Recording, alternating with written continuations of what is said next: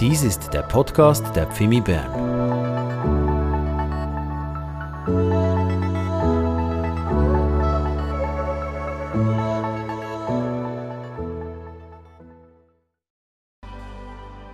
Jesus Christus, dich erheben wir, dich beten wir an.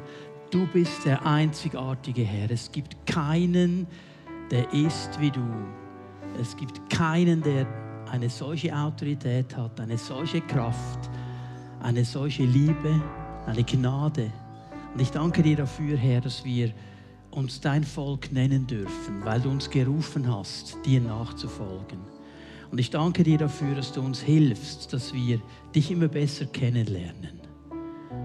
Denn aus dieser Beziehung zu dir kommt die Stärke, in jeder Situation richtige Entscheidungen zu treffen.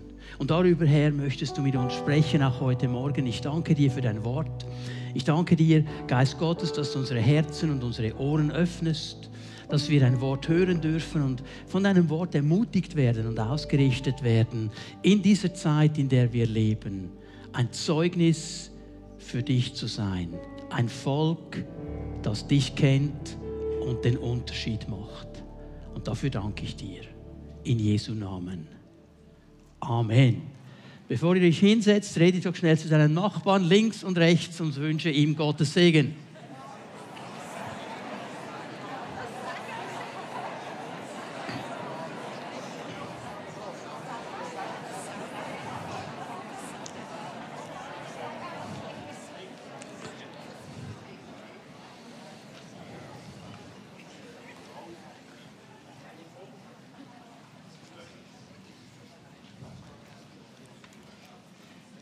So, Dave hat es bereits angekündigt. Wir werden heute Morgen eine neue Predigtserie beginnen. Wir werden hineinschauen in das Buch Daniel und werden da einige ganz spannende Dinge erkennen, die uns weiterhelfen werden, auch auf unserem Weg der Nachfolge als Volk Gottes zu leben in dieser Zeit, in die er uns hineingestellt hat. Herzlich willkommen dazu. Ich glaube wirklich, dass der Herr uns begegnen möchte, dass er etwas in unser Leben hineinlegen möchte. Das ist ganz egal, ob du hier bist, vor Ort oder ob du zugeschaltet bist über das Livestream. Das Wort Gottes ist nicht gebunden.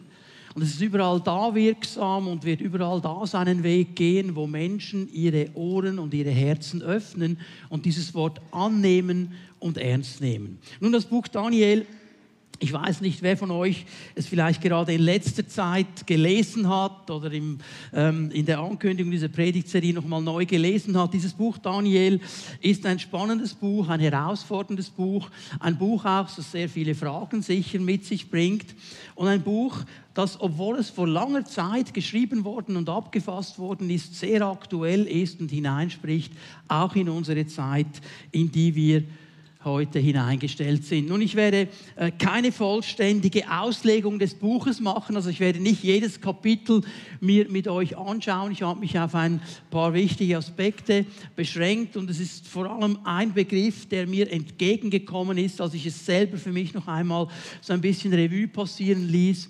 Es ist ein Begriff, ein Aspekt und das wurde auch schon genannt und das ist dieses Wort, dieser Begriff Entschlossenheit. Entschlossenheit. Ist das Thema dieses Buches. Daniel war ein Mann, der entschlossen gelebt hat. Darum der Titel der Serie Daniel sei entschlossen. Also nicht im Sinne von nur Daniel geht das etwas an, wenn du so heißt. Wir alle sollen von Daniel lernen und entschlossen sein. Was heißt Entschlossenheit? Das ist, das ist, diese Willensstärke, die auf ein Ziel zugeht. Eine entschlossene Person, die nimmt ihren Willen zusammen, sagt, das ist mein Ziel. Da will ich hin. Das will ich erreichen. Da will ich nicht nachlassen. Entschlossenheit ist eine Haltung, die bereit ist, das Wichtige zu tun und das Richtige zu tun, um ein bestimmtes Ziel zu erreichen. Und Daniel, war eine Person mit einer ganz, ganz großen Entschlossenheit. Wer dieses Buch liest, wer hineinschaut in sein Leben, egal was sich ihm entgegengestellt hat, egal welche Herausforderung, egal welcher Test, egal was auf ihn zukommt, er hat entschlossen an seinem Herrn festgehalten. Das ist das Aller, Allerwichtigste. Er kannte seinen Gott, Er diente diesem Gott und er hat gesagt, ich lasse es nicht zu. Ich bin entschlossen, an diesem Gott festzuhalten. Ich lasse es nicht zu, dass mich irgendetwas wegbringt von diesem Gott. Dass irgendetwas dazwischen kommt. Ich bin entschlossen, diesem Gott nachzufolgen. Und wir lesen miteinander noch einmal Daniel 11, Vers 32. Das ist ja dieser Vers, den ich bekommen habe für uns als Gemeinde für dieses neue Jahr. Ich habe am letzten Sonntag darüber gesprochen, ein paar Dinge erklärt. Wenn du nicht hier warst, schau dir das Livestream an äh, auf dem YouTube-Channel der Pfimi Bern. Hör dir diese Predigt nochmal an, damit du den Zusammenhang hier siehst. Ich lese hier diesen Vers, Daniel 11, Vers 32. Durch verführerische Worte wird er die, welche am Bunde freveln, zum Abfall verleiten. Aber das Volk derer, die ihren Gott kennen, wird festbleiben und danach handeln. So diese beiden Kategorien. Auf der einen Seite die Leute, die diesen Bund nicht ernst nehmen, die die Worte Gottes nicht ernst nehmen, die diesen Gott nicht ernst nehmen, die nicht entschlossen sind, an ihm festzuhalten, egal was auf sie zukommt.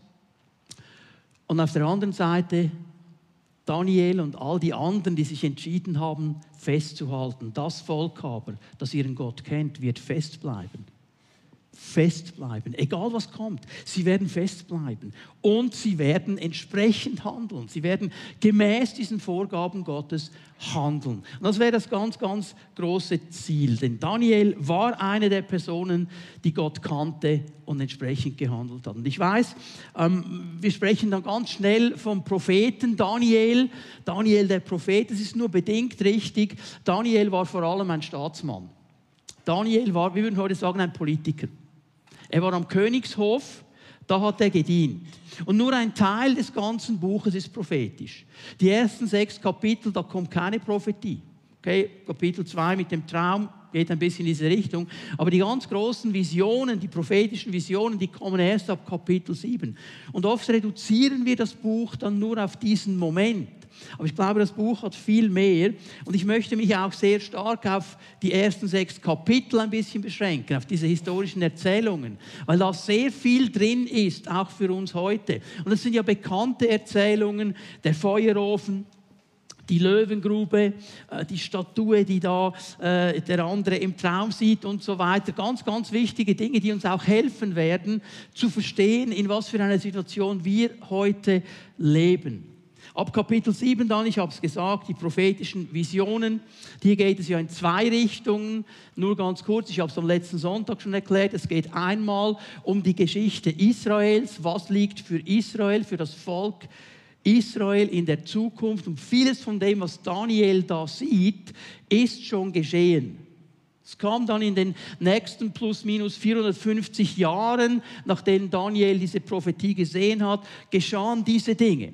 Aber Prophetie ist eben immer auf verschiedenen Ebenen zu Hause.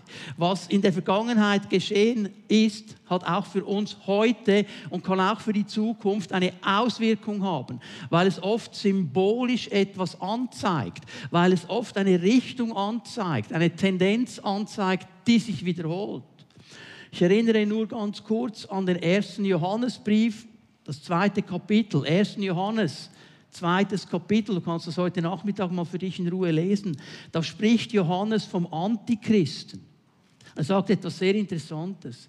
Es sind schon viele Antichristen gekommen. Es wird einen geben, der dann das wie zum Ziel bringt, der alles in allem erfüllt. Aber Vorläufer hat es viele gegeben. Und was geschehen ist in dieser Geschichte, vieles davon ist symbolisch, ist fortlaufend und will uns etwas ankündigen, was noch kommen wird. Und dann sieht Daniel in auch die Zukunft der ganzen Welt. Da sind wir mit hineingenommen. So, das ist das große Prophetische, das da drin ist. Ich werde das sicher in einer Predigt mal dann noch kurz ein bisschen besser thematisieren. Aber warum ist das eben wichtig zu verstehen? Weil Gottes Wort uns helfen will. Sei es durch eine historische Erzählung, sei es durch prophetischen Input, es will uns helfen, dass wir da, wo wir stehen, erkennen können, um was es geht. Wir sollen verstehen, was um uns herum geschieht. Schau, das ist die Stärke dieses prophetischen Wortes Gottes, dass dieses Wort hineinspricht in unsere Situationen und uns Verständnis geben will und Erkenntnis geben will, dass wir Dinge einordnen können, die auf uns zukommen und richtig handeln können. Dass wir bereit sind, auch für das, was noch kommen wird. Wir sind nicht diejenigen, die unsere Geschichte in der Hand haben. Das hätten wir gerne. Aber wir haben alles ein bisschen das Gefühl, wir sind der Master of the Universe. Bist du nicht?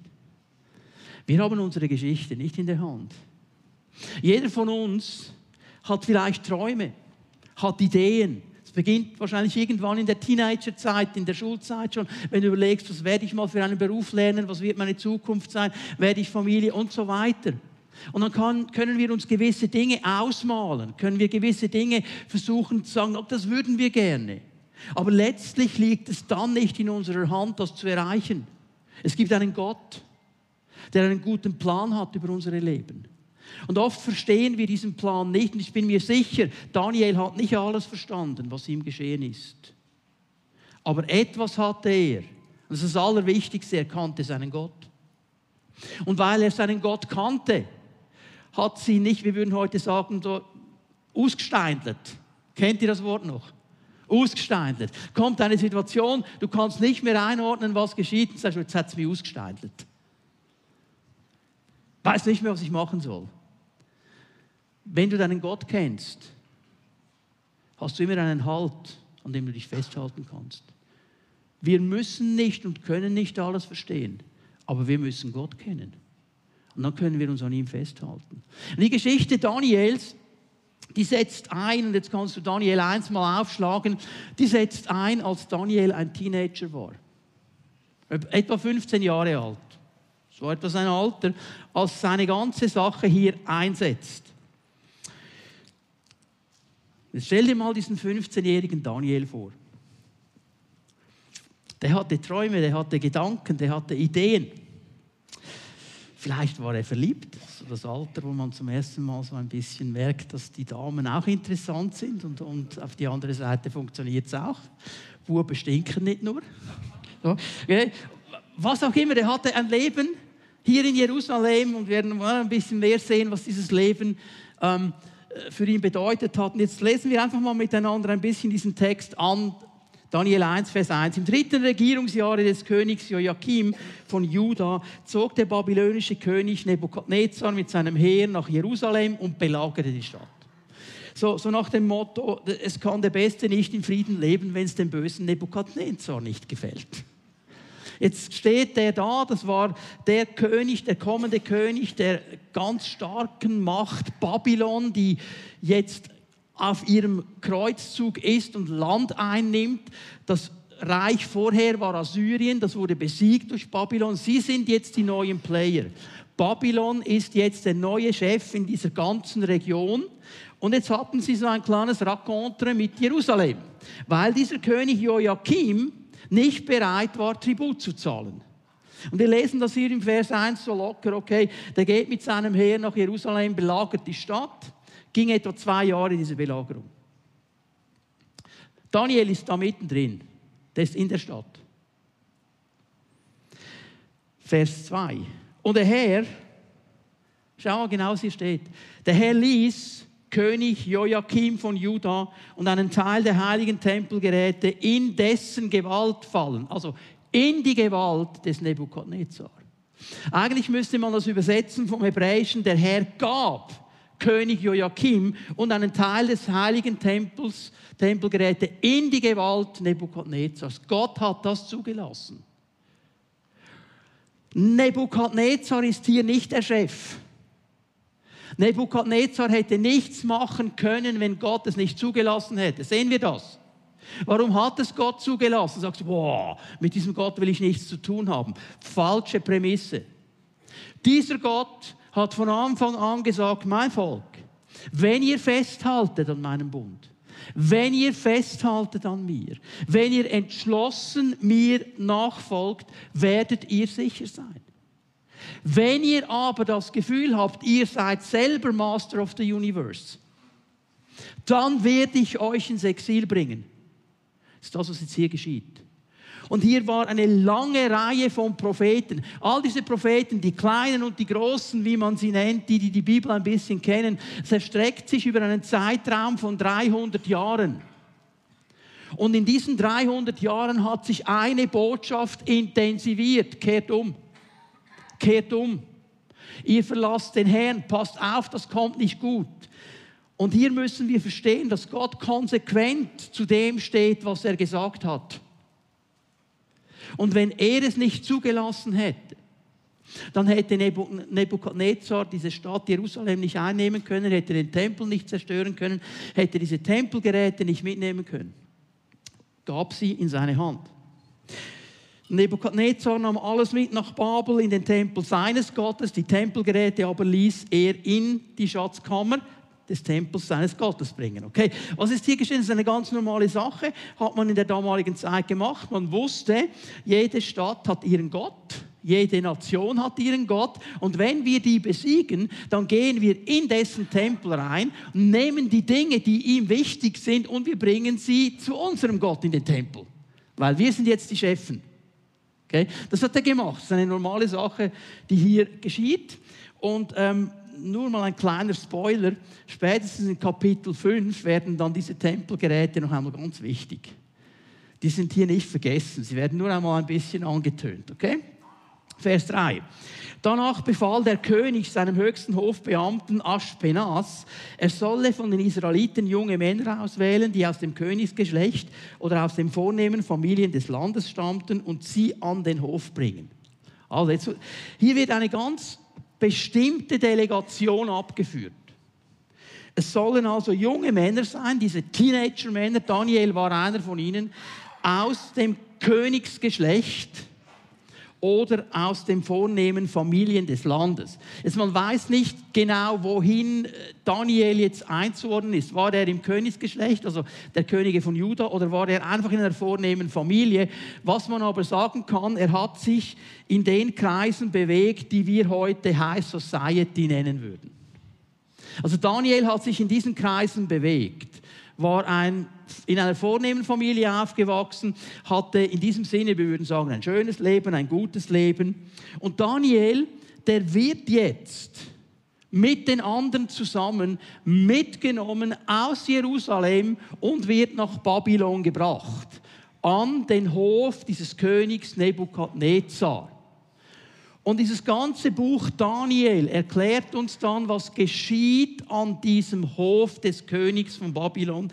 Hier mal eine kleine Zusammenfassung. Er hat an diesem Hof 70 Jahre gedient. 70 Jahre. Er war etwa 85, als er gestorben ist. Also 70 Jahre hat er gedient an diesem Hof und er diente insgesamt zwei babylonischen und einem persischen König. Denn in der Mitte der Geschichte wird das babylonische Reich überrannt vom persischen Reich kommt das nächste Reich. Die haben das eingenommen, Daniel bleibt da. Er bleibt da. Und er dient. Und er gehörte, auch das sagt uns das Buch Daniel, zu den drei obersten Beamten am Hof des Königs. Also nicht einfach nur einer der Beamten. Man könnte euch vorstellen, der hatte schon so einen Staatsapparat, wie wir es ja auch kennen in unserem Land. Das war nicht einfach so ein kleiner Beamter, der irgendwo im Büro 45 die Bleistifte spitzte der gehörte zu den obersten Dreien in diesem ganzen riesengroßen Reich. Und Leute, bitte hör mir jetzt gut zu. Was ihn an diese Position gebracht hat, war seine Entschlossenheit, Gott zu dienen. Nichts anderes. Nicht, weil er clever war, nicht, weil er hübscher war, nicht, weil er eine bessere Ausbildung hatte, weil er entschlossen an seinem Gott festgehalten hat. Hat ihn Gott in diese Position gebracht. Und wir werden sehen im Laufe dieses Buches, dass Gott immer wieder durch Daniel zu diesem heidnischen Königen spricht und sie immer wieder anspricht. Gott hat ihn dahingesetzt. Nicht, weil er speziell und besonders gut war, weil er entschlossen an Gott festgehalten hat. Das ist das Geheimnis. Das ist das Geheimnis. Psalm 1, Vers 1 öffnet es uns. Glücklich, glücklich der Mensch, der was macht? Am Wort Gottes festhält. Der entschlossen dran bleibt. Ihm wird es gelingen. Gott wird schauen, dass es gelingt. Das ist das Geheimnis hier. Und egal welche Herausforderungen, der hat einige. Egal welche Umstände, der bekommt einige vor den Latz geknallt. Egal was kommt, dieser junge Mann bis ins Alter hält entschlossen an dem Herrn, seinem Gott fest. Das ist das Geheimnis. Und der erste große Test, die erste große Herausforderung, die kommt sofort, als Daniel in Babylon ist. Also sie warten nicht, gibt keine Schonfrist. Sagen wir, okay, der ist 15, wir warten, bis er volljährig ist, 18, dann geht's los. Nein, nein, nein, nein, das geht sofort los. Wir lesen Vers 4. Er, also der König, er sagte, sucht nur die Männer aus, an denen man keinen körperlichen Fehler finden kann. Außerdem müssen sie gut aussehen, eine umfangreiche Bildung vorweisen, von schneller Auffassungsgabe sein. Nur die jungen Männer, die dies alles erfüllen, sind geeignet für den Dienst am Palast des Königs. Dann unterrichtet sie in der Sprache und den Schriften der Babylonier. Ganz wichtig. Diese Leute, diese jungen Männer, die wurden noch einmal aussortiert. Also der Nebukadnezar, der wollte wirklich nur die Besten der Besten. Top of the crop. Das wollte er. Und er hat gesagt, und die jungen Männer, die du dann aussuchst, Aschpenas, die unterrichten wir in der Sprache und den Schriften der Babylonier. Ich werde nachher noch was dazu sagen. Vers 5. Der König legte auch fest, wie viel sie täglich von der königlichen Tafel zu essen und aus dem königlichen Weinkeller zu trinken bekommen sollten. Nach dreijähriger Ausbildung wollte er einige von ihnen zu seinen Ratgebern machen. Also diese ganze Story hier, diese Ausbildung, drei Jahre. Es ist ein Schnellkurs. Drei Jahre. Unter den ausgewählten jungen Männern befanden sich auch Daniel, Hanania, Michael, Asaria und die alle zum Stamm Juda gehörten.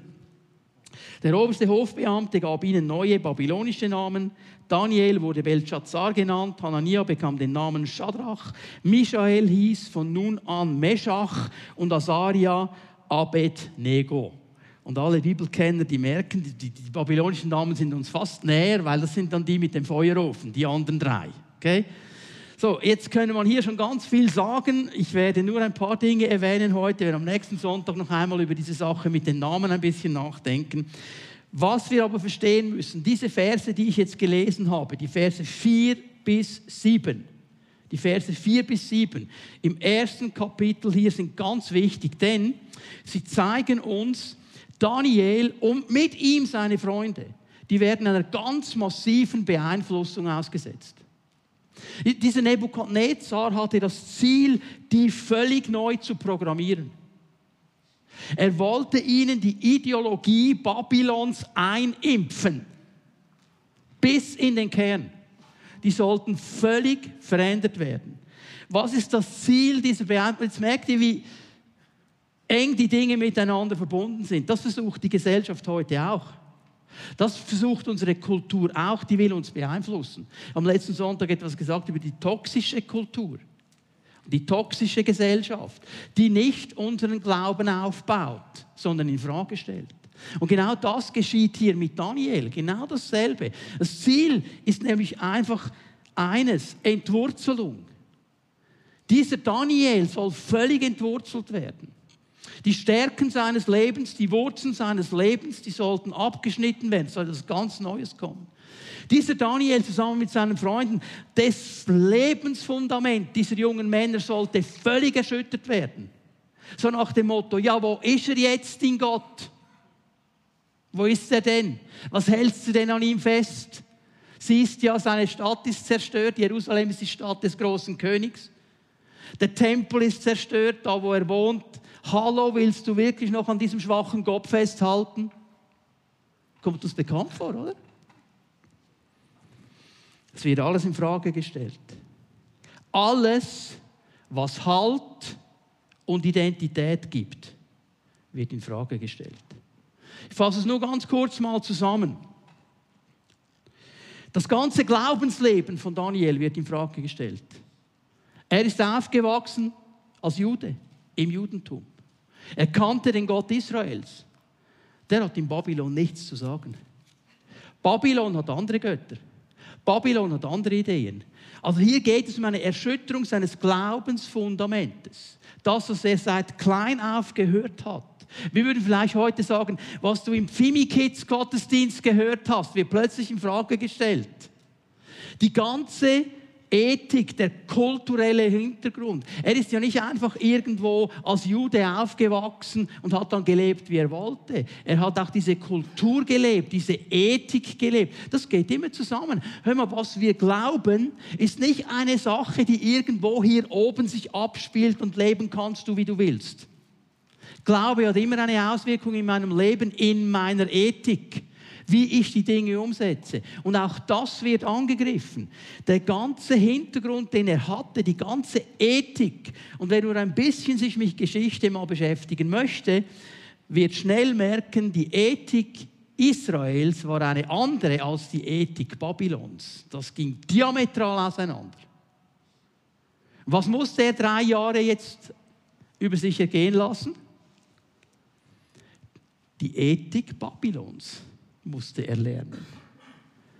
Indoktrinierung auf allen Kanälen. Dazu kommt eine Entfremdung von der Familie, von denen lesen wir nämlich nichts. Der wurde einfach rausgenommen, 15-jährig, rausgenommen. Der ganze Schutz, den die Familie bieten sollte. Leute, ich weiß, Familie ist ein umstrittenes Thema auch in unserer Gesellschaft. Es gibt Leute, die sagen, oh, Familie kannst du vergessen, kannst du eh in der Pfeife rauchen. Warum? Weil wir nicht mehr verstanden haben, was Familie in den Augen Gottes ist. Amen? Ist nämlich Schutz, ist nämlich Hilfe, ist nämlich Heimat. Natürlich, in jeder Familie gibt es das Auf und das Ab. Das ist schon, ich bin gerade dran, das erste Buch Mose nochmal neu zu lesen. Dysfunktionale Familien, wo du hingehst. Aber trotzdem ist es Gottes Gedanke. Der Mensch kann manchmal nicht damit umgehen. Jetzt sind die nicht mehr da. Mami und Papi sind nicht mehr da. Er ist völlig alleine. Kannst sagen, wie äh, fast eine RS mit 15. Da kommt er in die Kaserne von Nebukadnezar. Mami und Papi sind nicht mehr da. Er ist einsam. All das kommt hier mit, mit dieser ganzen Reprogrammierung. Er bekommt einen neuen Namen. Werden wir am nächsten Sonntag uns ganz genau anschauen. Und ich sage euch nur schon mal noch ein Spoiler, muss kommen am nächsten Sonntag hochaktuell, was da geschieht. So, vor 2000 Jahren haben die... Nein, nein, nein, warte nur. Du wirst merken, das, was Daniel erlebt hat, ist das, was heute geschieht. Eins zu eins. Zusammengefasst, eine massive Erschütterung für einen jungen Mann von 15 Jahren. Wir werden einige dieser Punkte uns genauer anschauen, werden sie vertiefen, werden sie anwenden. Aber heute möchte ich mir die Zeit nehmen, die ich noch habe, um ein ganz wichtiges Fundament zu legen. Denn wir müssen uns ja fragen, ja, warum war denn der so entschlossen? Warum war er denn so entschlossen? Und wisst ihr, manchmal habe ich den Eindruck, wir, wir machen es uns ja schon leicht. Wir denken, all diese Männer und Frauen, die da beschrieben sind in der Bibel, die haben einfach von Gott so ein Spezialpaket bekommen. Das wurde denen in die Wiege gelegt. Die waren halt einfach so. Und das ist dann immer die Entschuldigung, dass ich halt nicht so sein kann. Das ist falsch. Ich glaube nicht, dass Daniel so quasi einfach so völlig entschlossen geboren worden ist. Das habe ich ja näher gesehen, vor ein paar Minuten oder fast schon einer Stunde. Hast du das Gefühl, er ist groß entschieden? Er ist einfach froh, wenn er mal getragen wird im Moment. Okay? Das ist nicht etwas in die Wiege hineingelegt. Daniel musste lernen, diese kompromisslose, unerschütterliche Hingabe an Gott zu leben. Das wurde ihm nicht einfach geschenkt, das war nicht ein Geschenk. Und schau mal, er hat Entscheidungen getroffen. Und ich möchte dir etwas jetzt ganz Wichtiges sagen. Warum konnte Daniel von Anfang an bestehen? Weißt du warum? Er hat dieses Fundament der Entschlossenheit gebaut, bevor der Sturm kam. Er hat es vorher schon gebaut. Wenn es dann losgeht mit orkanartigen Windböen und Erdbeben, dann kannst du es vergessen zu bauen. Dann muss es gebaut sein, sonst gehst du unter. Er hat etwas gebaut. Und Gott hat mich hingewiesen auf etwas, ich habe das so in diesem Zusammenhang noch nie gesehen, aber es hat mich so ermutigt und herausgefordert. Er hat mir aufgezeigt, dass Daniel ein Bekenntnis hatte, ein Glaubensbekenntnis, an dem er festhalten konnte. Und dieses Glaubensbekenntnis hat er als kleiner Bub schon gehört. Das wurde in sein Leben hineingelegt. Das wurde ihm von seinen Eltern erklärt. Das wurde ihm vom Rabbi erklärt in der Synagogenschule. Das wurde ihm von seinem ganzen Umfeld erklärt. Er hatte ein Glaubensbekenntnis. Und manchmal beschäftigt es mich schon in unserer Zeit heute, auch unter vielen Christen, die sagen, ja, kommt doch nicht so drauf an, was glaubst. Hauptsache hast du ein gutes Feeling im Gottesdienst. Nein, stimmt nicht. Mit deinem Feeling kannst du nicht widerstehen, aber mit deinem Bekenntnis schon. Also einfach, dass niemand jetzt enttäuscht ist. Ich möchte immer beides. Feeling und Bekenntnis. Aber nicht gegeneinander ausspielen, sondern miteinander, okay? Wir dürfen Gott erleben, wir sollen Gott erleben, coole Sache. Aber das Fundament meines Lebens ist nicht, dass ich mit Gott erlebt habe, sondern das Bekenntnis, dass ich glaube. Amen. Was hat er denn für ein Bekenntnis? 5. Mose schlagen wir auf miteinander. 5. Mose 6, Vers 4. Und in 5. Mose 6, Vers 4 steht Schma Israel. Yahweh Eloheinu, Yahweh Echad. Also so steht es im Original. Auf Deutsch übersetzt, höre Israel, der Herr ist unser Gott, der Herr alleine. Ist das Schma Israel, das Grundbekenntnis dieses Volkes Israel, damals wie heute damals wie heute. Daniel kannte dieses Glaubensbekenntnis wie jeder andere Israelit auch. Er wusste, was das Schma Israel ist und das hat ihm Halt gegeben. Ganz kurz, ich möchte ein paar Dinge erklären. Es beginnt mit einem interessanten Wort, höre. Höre. Höre. So beginnt das Bekenntnis. Und darum sagst du es ja auch laut. Höre. Höre bedeutet im Hebräischen, nicht einfach nur die Aufforderung zuzuhören. Hören, Schma, bedeutet, das ist die Priorität. Sei dem gehorsam. Geh dem nach. Vergiss das nicht. Gib dich dem hin. Also hier geht es um mehr als nur hör mal. Wir hören ja sehr selektiv, oder? Ich höre zu und was mir passt, und das denke ich, was mir nicht passt. Pff. Höre zu. Das ist Priorität sei gehorsam. Und dann sagt er Israel, nicht Schma Daniel oder wie wir alle heißen. Er sieht immer das ganze Volk. Er sieht das ganze Volk. Und Israel ist ja eine interessante Wortbedeutung, wenn Gott sein Wort anspricht. Es bedeutet Kämpfer Gottes. Es ist ein Kämpfer Gottes. Kann aber auch bedeuten, eine Doppelbedeutung, Gott regiert. Gott regiert und du bist mein Kämpfer. Ist interessant, wie war das jetzt für Daniel, wenn er in Babylon hockt? Inmitten dieser Kultur, die nichts mit Gott zu tun hat. Schma Israel. Höre Kämpfer Gottes, Gott regiert. Höre gut zu, was ich dir sage. So beginnt dieses Bekenntnis. Schon in den ersten Worten, die dann jetzt kommen, werden wir in diesem Bekenntnis an den Charakter Gottes erinnert. Das ist das Erste, was wir mitnehmen müssen. Warum war Daniel entschlossen? Er kannte Gott und er kannte den Charakter Gottes. Was wird hier gesagt? Dieser Gott, um den es geht, an dem Daniel festhält, an dem wir festhalten können, er ist der Gott, der Israel erwählt hat. Höre Israel. Er ist der Gott, der Israel einen klaren Ursprung gibt. Und so ist es auch mit unserem Leben. Er ist der Herr, der uns erwählt hat. Und er ist der, der uns eine klare Identität geben will, weil er nämlich Pläne hat und Gedanken hat für unser Leben, weil er möchte, dass wir verstehen, dass wir in seinen Plan hineingenommen werden und mit ihm zusammen leben sollen. Ich möchte euch ein paar Bibelstellen bringen, nur ganz kurz. Jesaja 43, Vers 1.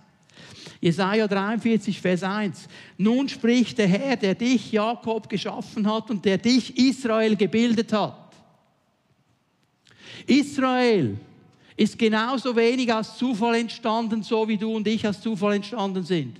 Wir sind Plan Gottes. Und beide wichtigen Worte im Hebräischen für den Schöpfungsakt Gottes sind in diesem Vers drin, hier in den neuen Leben geschaffen und gebildet. Gott hat eine Idee, Gott hat einen Gedanken, Gott hat es gemacht. Gott hat jeden von uns erschaffen. Gott hat jeden von uns geplant. Er hat an jeden von uns gedacht. Er hat ganz klar einen Plan für dich. Und darum wirst du nur eine klare Identität haben, wenn du ihn kennst. Amen. Weil er hat die Identität gestiftet für dich. Er weiß, wer du sein sollst. Habe keine Angst. Ich habe dich erlöst. Wow. Wie, wie war das für Daniel? War der jetzt nicht mehr erlöst, weil er in Babylon war. Doch, er war noch erlöst, weil Gott hat ihn erlöst. Im Moment ist er in einem Umstand, der nicht schön ist, aber das ändert nichts an seiner inneren Ausrichtung. Verstehen wir das? Ich habe dich erlöst, keine Angst. Keine Angst. Wenn wir Raum machen für Angst, verlieren wir jede Vision und jeden Blick für Identität. Gehen wir unter. Hab keine Angst. Hab keine Angst. Ich habe dich bei deinem Namen gerufen Du gehörst mir. Wow. Bitte hör mir jetzt gut zu. Nicht wir haben Gott erwählt. Manche Christen, die leben so fast nach dem Motto, Gott kann schon noch Glück haben, dass ich ihn erwählt habe. Vergiss es. Gott hat dich erwählt. Er hat mich erwählt. Nicht wir ihn. Es ist reine Gnade, dass wir ihn erkannt haben. Das ist reine Gnade. Manchmal drehen wir das wie um. Du kannst ja noch froh sein. Nein, wir können froh sein. Er hat uns gerufen. Weißt du, dass er einen Plan für dein Leben hatte, bevor es dich gab? Das ist der Gott, der alles weiß. Wir haben es gesungen. Wenn ich Gottes Charakter verstehe und ihn kenne, wird meine Identität gestärkt. Weiß ich nämlich, wer ich bin weiß ich, woher ich komme. Und jetzt kannst du, schreib dir die Stellen auf. Matthäus 3, Vers 17. Bekannte Stelle bei der Taufe von Jesus. Was geschieht?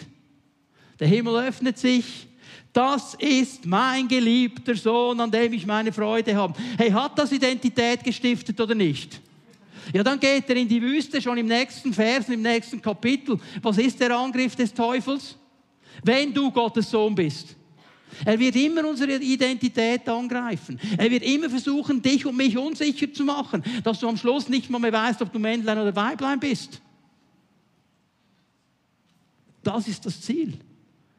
Gott hat eine Identität in unser Leben gelegt. Wenn wir ihn verstehen und wer er ist und was er getan hat, dann wird unsere Identität gesteckt. Schreibt ihr auf Apostelgeschichte 18, Vers 9 und 10.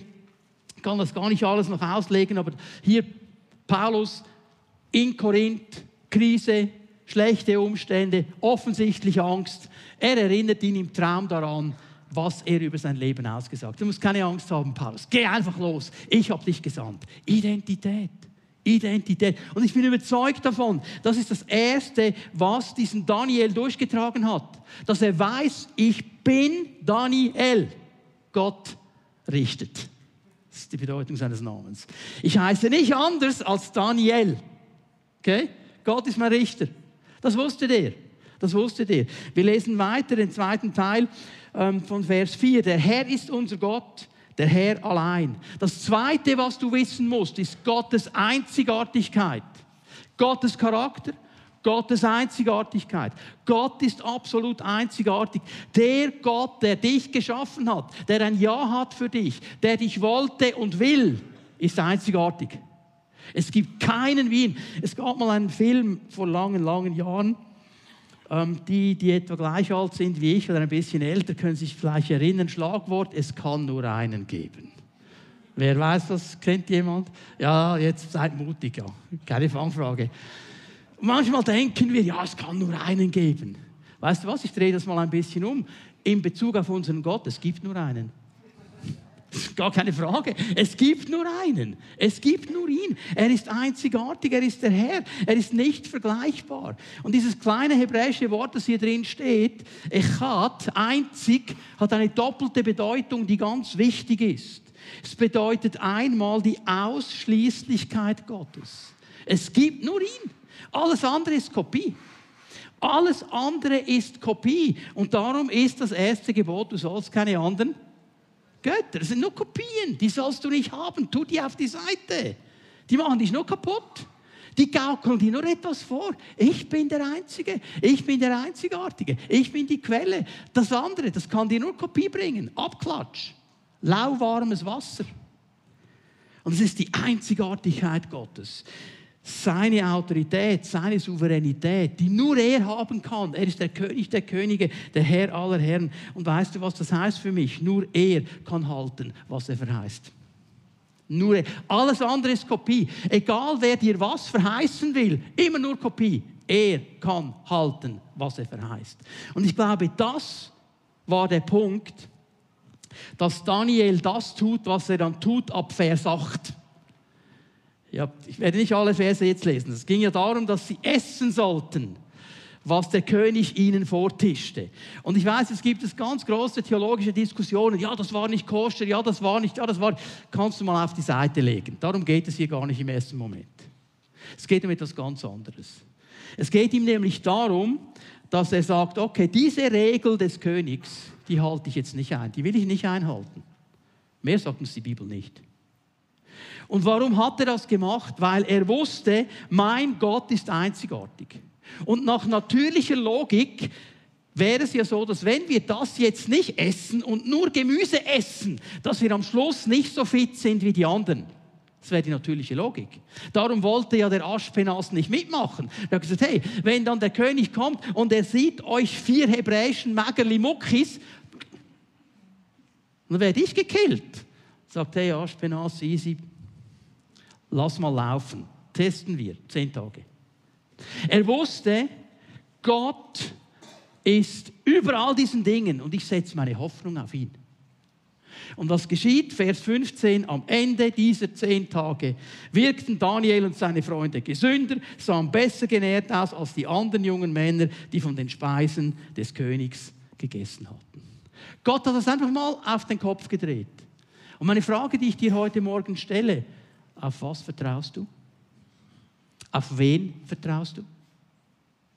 Was ist die Hoffnung deines Lebens? Was gibt dir Hoffnung? Ist es der Herr?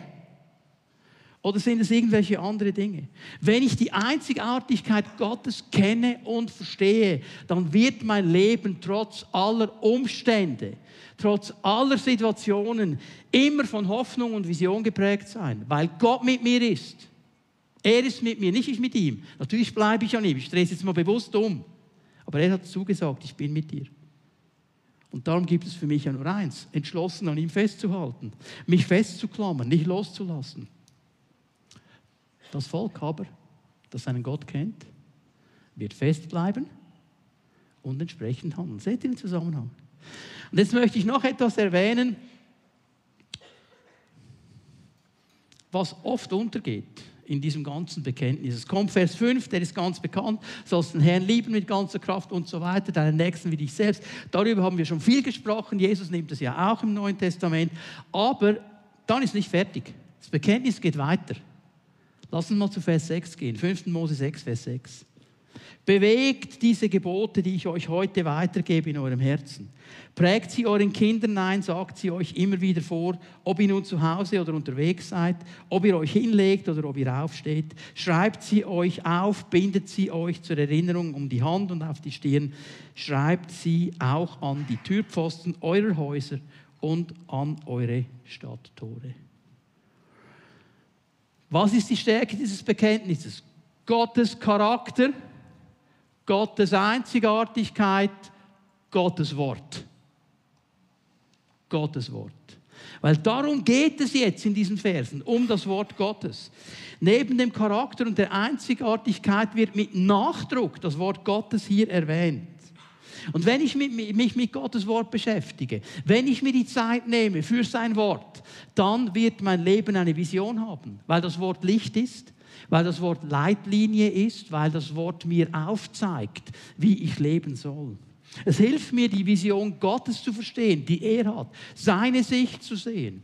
Es hilft mir, seine Gedanken zu erkennen und eben auch dran zu bleiben. Ich möchte nur kurz ein paar Dinge sagen. Vers 6. Bewegt diese Gebote, die ich euch heute weitergebe, in euren Herzen.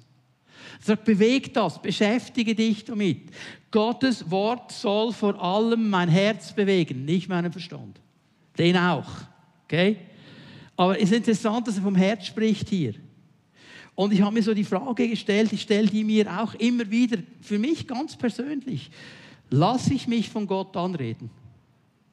Lasse ich mich von seinem Wort anreden? Ganz persönlich für mein Leben. Nicht im Sinne von, was predigst du am nächsten Sonntag oder hier ist ein Seelsorgeproblem, sondern ganz persönlich. Lässt du Gott zu dir reden? Darf dir Gott auch Dinge sagen, die dir nicht passen? Das bewegt mein Herz. Das bewegt mein Herz. Lasse ich es zu, dass mein Herz bewegt wird von diesem Wort Gottes? Der Psalmist sagt es mal so ganz schön prosaisch, nicht? Mein Herz wallt vom guten Wort. Das ist fast ein bisschen altdeutsch, aber es ist erfüllt von diesem Wort und es bewegt mein Herz, es bewegt mein Leben.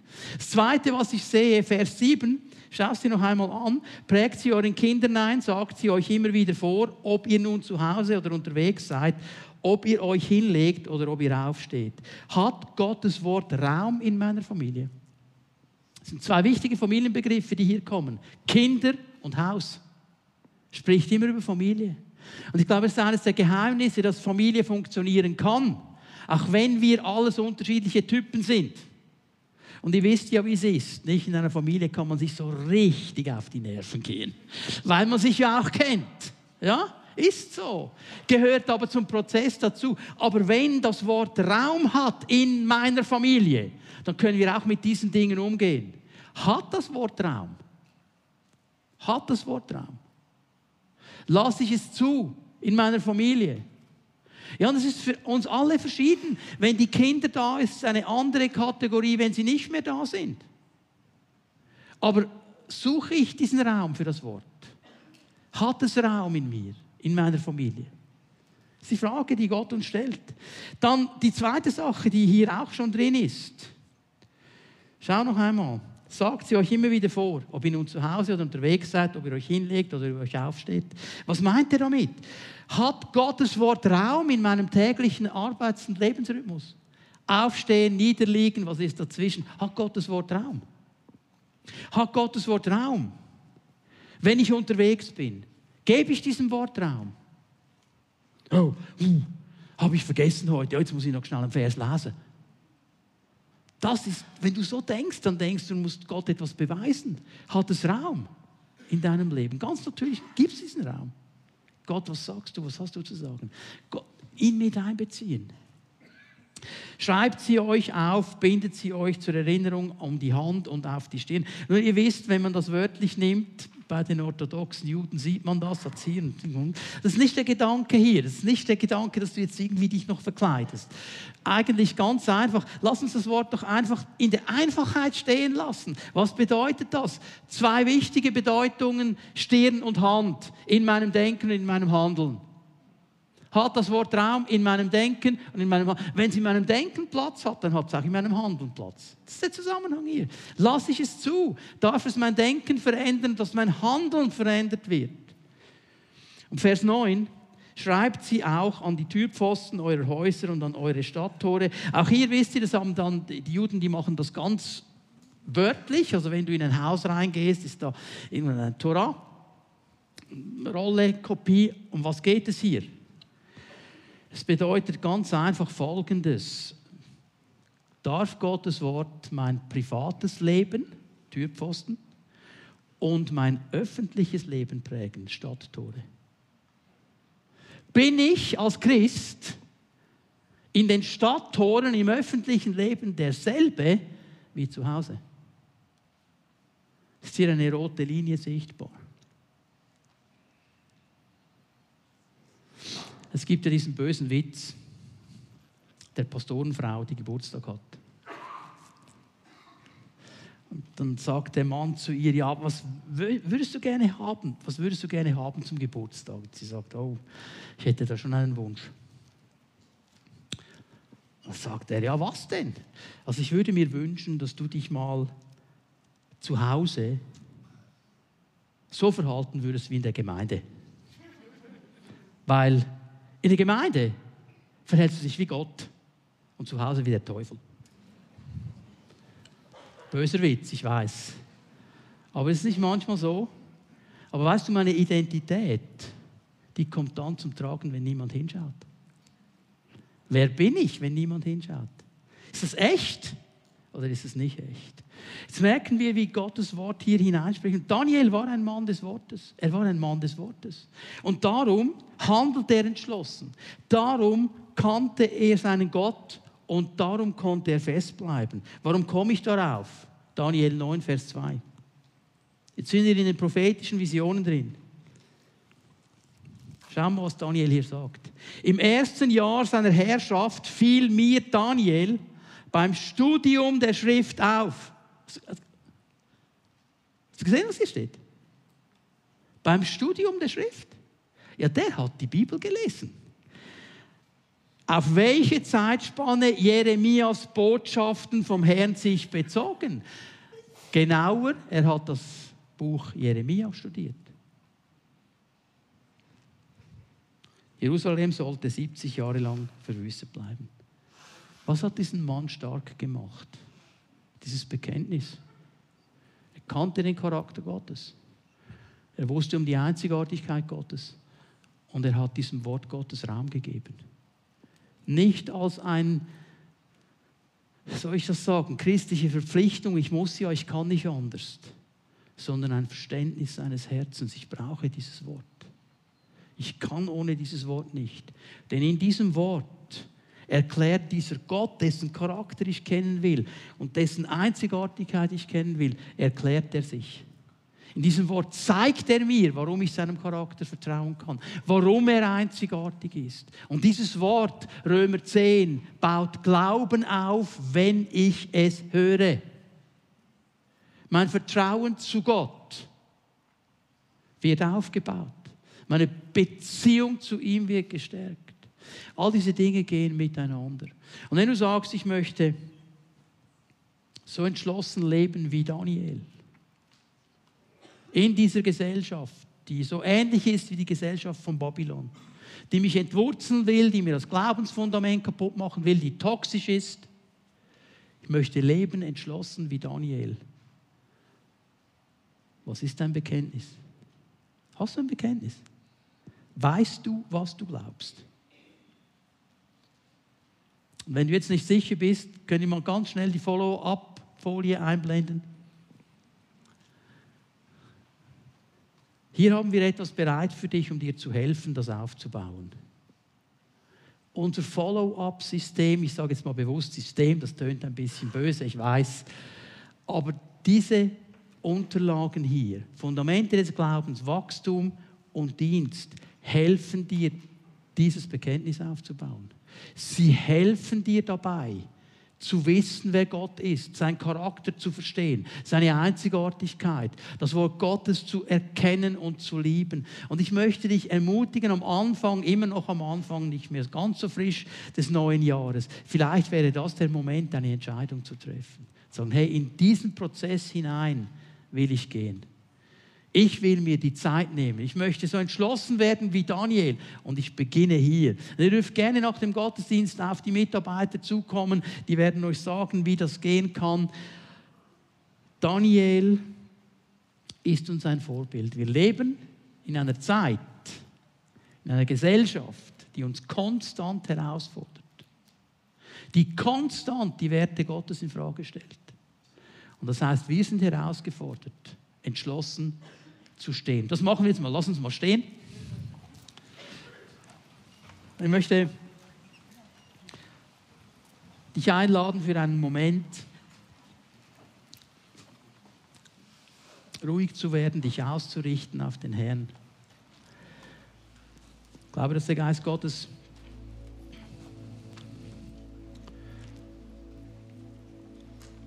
Dinge deponieren möchte in unserem Leben.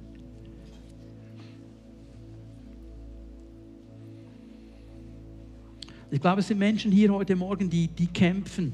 Die kämpfen mit diesen Gedanken, die letztlich zu tun haben mit der Identität. Wer bin ich denn eigentlich? Und was soll es eigentlich? Und warum bin ich denn überhaupt hier? Und ich hätte, das würde auch gut ohne mich funktionieren. Und letztlich hat das einen Zusammenhang damit, dass du Gott gar nicht richtig kennst.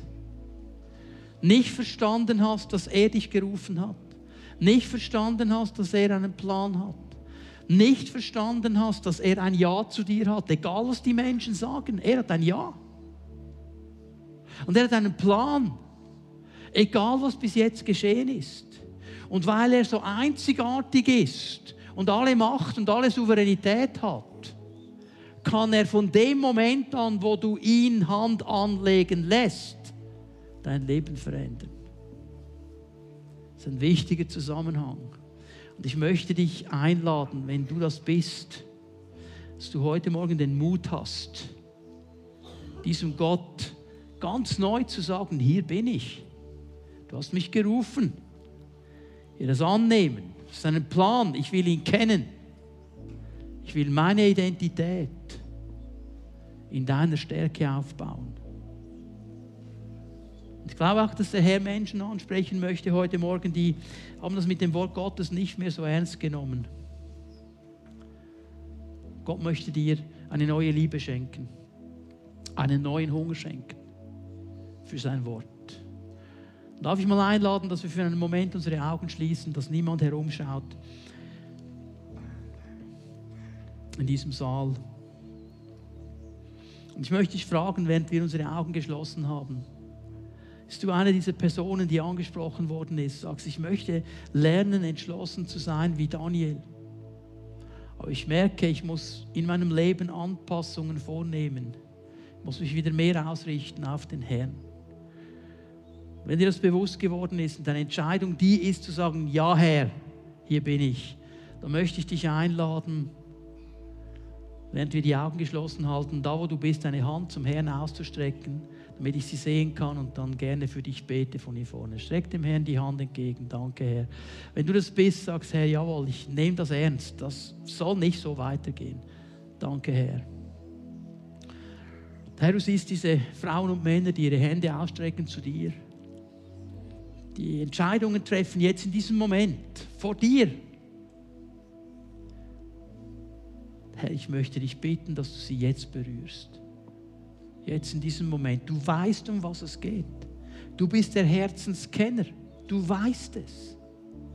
Berühr sie. Nimm sie an der Hand. Führ sie auf diesen neuen Weg. Setze sie frei. Du weißt, was hindert. Du weißt, wo Dinge. Sprich sie jetzt an. Mach sie jetzt offenbar. Danke, dass du jetzt in diesem Moment offenbar machst, wo das Problem liegt. Und den Glaubensmut gibst, das anzupacken. Herr, danke, dass du gute Pläne hast. Mit jedem Einzelnen von uns, mit uns als ganzer Gemeinde.